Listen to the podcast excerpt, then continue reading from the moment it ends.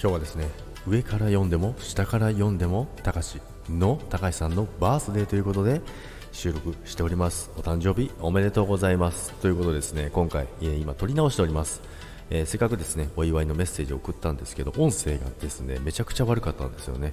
なので、えー、ちょっとねやっぱり綺麗な音声で伝えたくてですねもう一度撮り直してますのでここですねまたね聞いてもらえると嬉しいかなと思います、え、企画とかでもですね、えー、の初めて参加した時もですね、え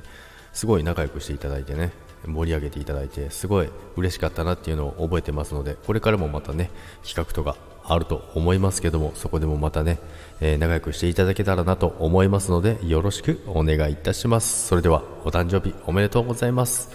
パート2でした。ありがとうございます。